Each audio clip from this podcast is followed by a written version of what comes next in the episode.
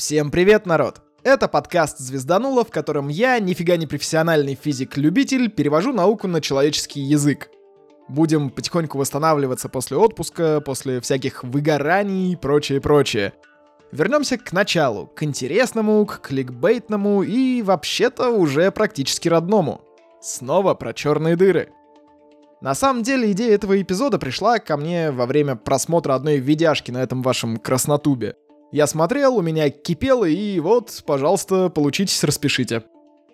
Мне там говорят, э, значит, что первичные черные дыры могли и должны были быть очень горячими и очень быстро испаряться.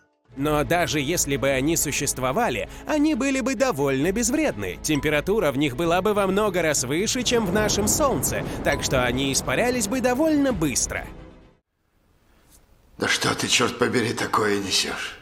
В общем, в интернете кто-то опять не прав, его и благодарите. Погнали! Частично я буду вспоминать уже проговоренные штуки, а частично буду уже известные штуки по-новому описывать, чтобы у вас было понимание, ну, с разных точек зрения, что ли. Для неофитов черная дыра — это кусок пространства, в который запихано столько массы, что гравитация даже свет не выпускает оттуда. Поэтому, собственно, дыра и черная. А теперь сместим ракурс с пространства на свет. Свет самый быстрый в нашем пространстве. Такими свойствами мы наделяем пространство и свет. Ничего быстрее мы не придумали, формулы сходятся, теория относительности тоже. В принципе, если сильно глубоко копать, то вся физика строится на том, что мы согласились какие-то наблюдения считать, скажем так, законодательными. Вот скорость света — такое наблюдение. Это условно самая высокая скорость в нашем пространстве времени — Свет летит по кратчайшему пути. В навигаторе пространства-времени это была бы практически идеальная прямая.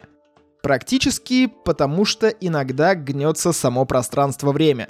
Тогда и свет виляет. Гнется пространство-время от массы. Это мы тоже законодательно утвердили. Чем больше массы, тем больше гнется. Прям как на надувном матрасе всей семьей валяться. Все будут скатываться к самому толстому, ну, например, у меня в семье все каким-то образом рано или поздно оказываются на папе. Ну, то бишь, на мне. А, а. Эй, толстый! В общем, черная дыра это настолько тяжелый папа, что выбраться из матраса уже никому не удается, даже самому легкому и проворному жене. Возможно, матрас несчастную семейку обволакивает. Возможно, он просто продавливается все глубже и глубже, а края нигде не слипаются. Возможно, матрас просто уже продырявился, и семейство уже улетело куда-то за пределы мультивселенной. А вот это науке еще неизвестно. У черных дыр есть горизонт событий. Это самая крайняя точка, откуда вы еще можете слинять. Ну, вернее, оттуда свет еще может слинять. А дальше с точками вообще все непонятно. Математически внутри черных дыр нет даже свойств поверхности. То есть нет даже матраса, не на чем лежать, не обо что упереться и не за что карабкаться наружу. И, и, иди наружу. Ха-ха, иди на Какая ружа? Я как-то и про керовские черные дыры, и про кугельблицы, и про планковские рассказывал, и про всякие другие. В общем, ссылки на все дырявые эпизоды будут в описании. Но сейчас я буду говорить только про самую простую и первую описанную разновидность — шварцшильдовскую. Так вот, для нее у нас есть, кажется, два с половиной основных уравнения. Уравнение первой и второй космической скорости и уравнение Шварцшильда, которым мы можем посчитать радиус горизонта событий. В общем, смотрите, первая космическая — это скорость, с которой мы спутники на орбиту запускаем, чтобы Земля их не притянула. Скорость выхода на стационарную орбиту. Вторая космическая — это скорость убегания, то есть скорость, с которой мы выпуливаем что-то, ну, совсем в космос, а не просто вокруг голубого шарика полетать. Для черных дыр вторая космическая должна быть не меньше скорости света. Шо, купились? Я тоже долго купался. Покуп покупался, купля... Куплялся? С сова... а... В общем, я долго пребывал в заблуждении. Значит так, ситуация следующая. Первая и вторая космические скорости идут лесом. Они помогли нам придумать черные дыры, но это был немножко ошибочный путь. Я же говорил, что в черных дырах нет свойств поверхности. Так вот, это значит, что падать в принципе некуда. Больше того, в сингулярности появляется странная фигня, когда э, свойство направления и пространства вроде может получать время. То есть впереди темное прошлое, сзади светлое будущее, а прямо сейчас макарошки. А космические скорости считают нам, как запульнуть что-то, чтобы оно не упало. Для тех, кто в танке, объясняю. Если падать некуда, то никакие космические скорости не будут иметь смысла. Ну и второй момент. Эйнштейн показал, что мы пространство-время воспринимали неполно, безотносительно, скажем так. Сейчас мы знаем, что существует понятие собственного времени и относительного. Собственное время — это время, которое ощущает каждый сам за себя, а относительное, ну, грубо говоря, разница в течении времени для каждого по отдельности. Скорость у нас измеряется в метрах в секунду, километрах в час и прочими э, альтернативными милями, футами, дюймами, аршинами в какие-то единицы времени. Так вот, коли у нас появляется собственное и относительное время, то и скорости будут разными для наблюдателя стороннего и для наблюдателя вовлеченного. Вовлеченный наблюдатель может хоть до бесконечности разгоняться, но со стороны будет казаться, что он застыл на горизонте событий, ну, где-то на скорости света. Так что говорить о космических скоростях можно, для стороннего наблюдателя даже может иметь какой-то смысл со всеми релятивистскими поправками, но все-таки это ограниченный взгляд на эту историю. И раз мы с этим моментом разобрались, я могу с чистой совестью сказать, что у нас есть два с половиной основных уравнения для черных дыр. Первая и вторая космические скорости и уравнение Шварцшильда, которое помогает нам посчитать радиус черной дыры. Сейчас буду рассказывать формулы, но вроде как простенько. Если хотите, визуализируйте себе куда хотите, нет, ну просто послушайте, может у меня получится рассказать это понятно. Короче, вторую космическую мы считаем от обратного. Как бухнется тело, которое прилетит к нам из прекрасного далека без начального ускорения, ну и вообще. Есть э, такая формула кинетической энергии и энергии гравитационной. Они, получается, по логике должны быть равны. И тогда из формулы кинетической энергии, которая mv в квадрате пополам, мы достанем v, которая и будет второй космической. Закон сохранения энергии, он не только про формулы. Мы фактически считаем, с какой скоростью в Землю врежется каменюка. Потому что именно с этой скоростью мы гарантированно сможем выплюнуть эту каменюку обратно в космос. Ну, за исключением поправок на ветер, сопротивление воздуха, сожженную массу и прочих скукотений. Э, в общем-то, у нас уже есть mv в квадрате пополам, так что давайте к гравитационной энергии. Это практически та же потенциальная mgh, только h у нас бесконечно далекая, а g тоже со своими заморочками. Поэтому гравитационная энергия у нас равна жо большое, умноженное на массу Земли и массу каменюки-десантника. И при этом все это нужно поделить на земной радиус. То есть получается mv квадрат пополам равно большое жо на m большое на m малое и поделенное на радиус. Там, где mv квадрат, m маленькая. Мы же считаем энергию камушка, а не Земли. Эти m мы и сокращаем.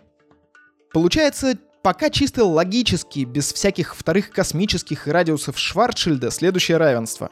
v квадрат равно 2 больших m жо, поделенных на радиус. Зафиксировали. И вот тут мы вспоминаем, что мы не только для Земли считаем, а если честно, то вообще-то для физики в целом. V получается второй космической скоростью, той самой скоростью убегания. Ее мы можем узнать из известных массы и радиуса, а если хотим узнать радиус черной дыры, то задачка становится обратной. Скорость мы будем знать, это скорость света. Но мы же берем свойство черной дыры, что она черная, и тогда мы можем посчитать, в какой радиус надо запихорить массу, чтобы скорость убегания была равна или больше скорости света. Ну или наоборот, какую массу нужно впихнуть в заданный радиус, чтобы даже свет не вылетал наружу. Вот вторую задачку я частенько вспоминаю, когда нахожу на балконе какие-нибудь старые штаны. Смотрю на них, примеряю свою массу к заданному радиусу и уже как-то побаиваюсь примерять.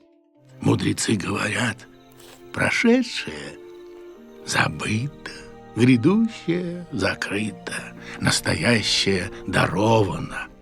Так что вторая космическая и радиус Шварцшильда, ну, две стороны одной медали. И если мы говорим о том, что понятие космических скоростей не очень применимо к черным дырам, то, наверное, радиус Шварцшильда тоже не очень можно использовать в том виде и в той концепции, в которой я его привел здесь.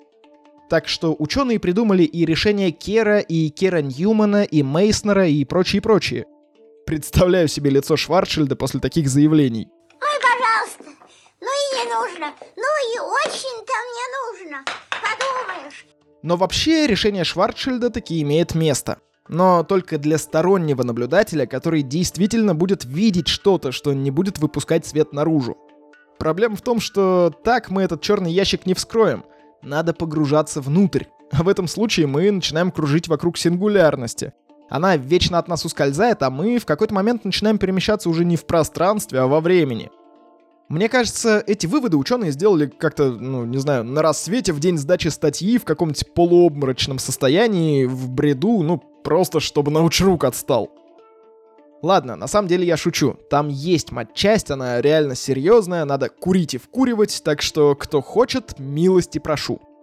Только потом в комментариях не ругайтесь, что санитары телефоны отбирают. Белые рубашки задом наперед, ручки на спине в узелок завязаны.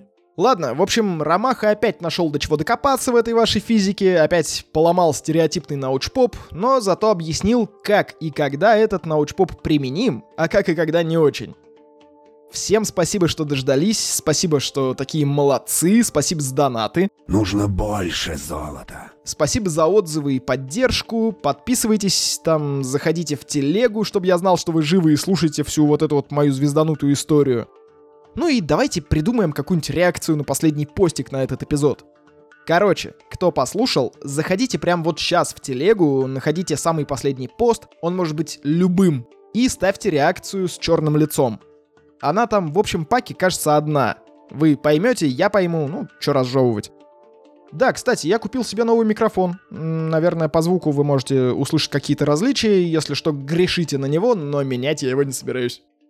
А, ну и да, я же не размотал нифига то, на что ругнулся в самом начале, помните? Э, вот это про то, что черные дыры в самом начале вселенной были горячими, испарились бы мгновенно. В общем, излучение Хокинга довольно слабое, а температура черной дыры вообще нам нафиг не сдалась, и я даже не знаю, как ее мерить. Градусники куда-то пропадают, да и пирометры ничего не показывают. Странно, наверное, батарейки кончились. Я пошел искать батарейки на пирометр ютубовской глупости. С вами был Роман Юдаев. Услышимся в следующем выпуске.